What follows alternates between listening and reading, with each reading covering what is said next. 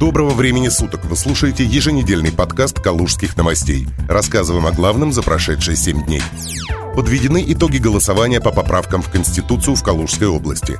Калужский избирком подвел окончательные итоги голосования по Конституции. Согласно данным, опубликованным на сайте комиссии, явка по региону составила 61%. За поправки выступили более 70% проголосовавших, против – почти 29%. Наибольшую поддержку поправки получили в Спас-Деменске, наименьшую в Калуге и Обнинске.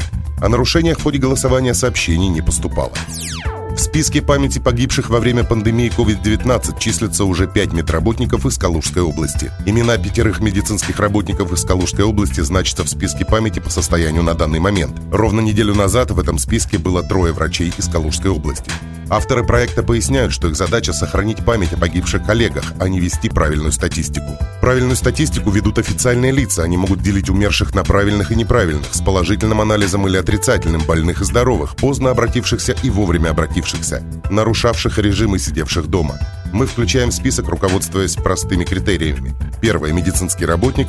Второе – умер в период эпидемии от причин, так или иначе связанных с COVID-19, даже если диагноз не подтвержден анализами или это наложилось на другие тяжелые заболевания. Написано на странице проекта.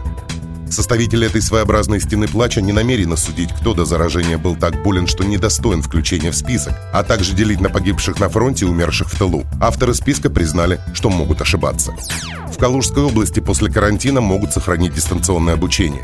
1 сентября в ряде регионов России, в том числе в Калужской области, может стартовать эксперимент по внедрению цифровой образовательной среды для детей и взрослых. Соответствующей инициативой выступила Минпросвещение России. Этот эксперимент предполагает обучение в школах, училищах, техникумах, учреждениях топ образования с применением электронного обучения и дистанционных образовательных технологий. Калужская область вошла в перечень субъектов РФ, на территории которых планируется провести цифровой образовательный эксперимент.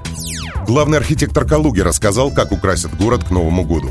На городской планерке обсудили концепцию украшения Калуги к новому 2021 году. Напомним, для города этот Новый год будет особенным. Калуга станет новогодней столицей России. Было логично взять космическую тему для новогодней столицы, колыбели космонавтики, и так позиционировать город в год 60-летия первого космического полета человека в космос. Будут задействованы 8 локаций для новогодних мероприятий. Старый торг, гостиные ряды, театральная улица и площадь, центральный парк, новый городской парк на Марата.